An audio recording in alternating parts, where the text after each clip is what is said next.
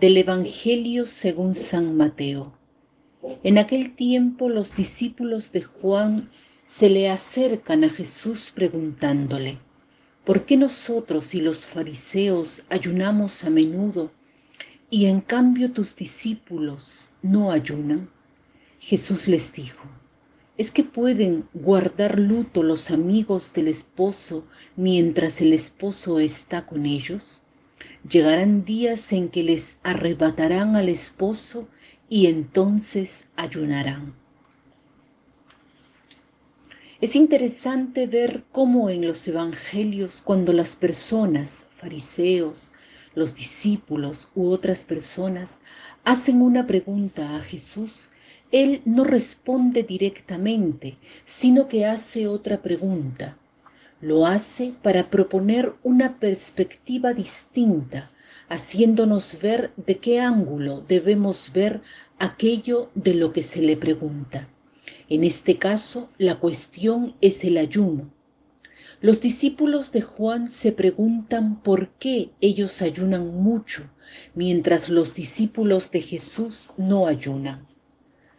El ayuno era una práctica muy frecuente en la antigüedad también en el pueblo de Israel, de lo que la primera lectura nos da testimonio.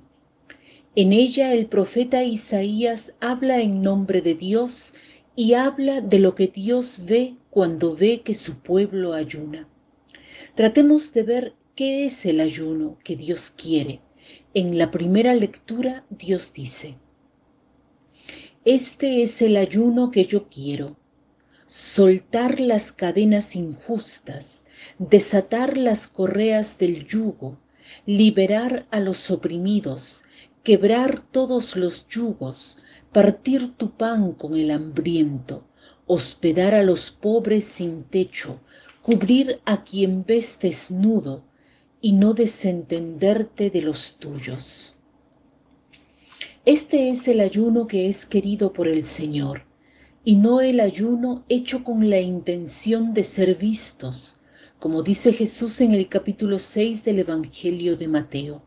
Cuando ayunes, escóndete, no quieras que te vean y te admiren. De ese modo habrás ya recibido tu recompensa.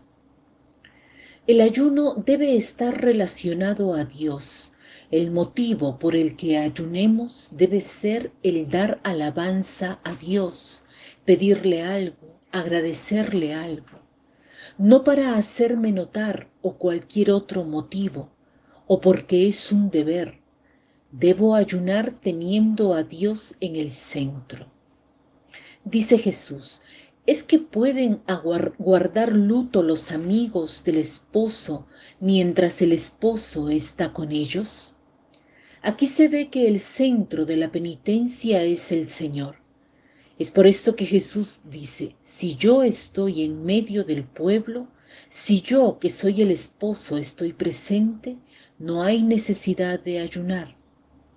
Cuando Jesús está presente es necesario verle, seguirle, escucharle, poner en práctica lo que enseña.